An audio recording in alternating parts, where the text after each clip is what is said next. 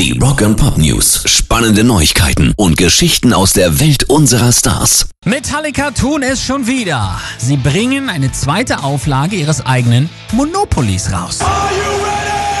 Gerade noch rechtzeitig fürs Weihnachtsgeschäft versteht sich. Das Brettspiel hört auf den Titel Metallica World Tour. Und statt Straßenzügen können die Spieler Städte auf allen sieben Kontinenten ergattern und mit Konzerthallen und Stadien bebauen. Die Geldscheine in dieser Ausgabe heißen Metalli Box.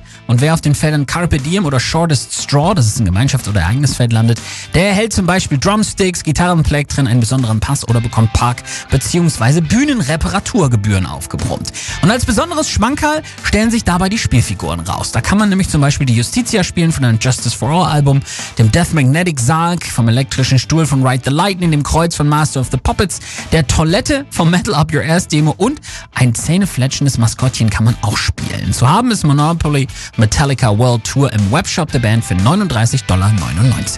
Rock and Pop News. Slash benennt seine neue Gitarre nach einer Frau, die ihn mal beklaut hat.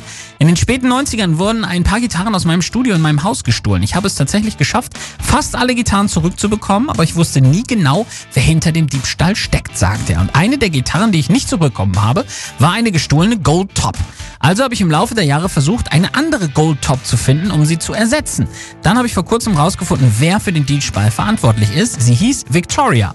Also habe ich beschlossen, die Gitarre nach ihr zu benennen. Die Victoria Les Paul Standard Gold Top ist jetzt als limitierte Version auf dem Markt. Pairs Rock and Pop News.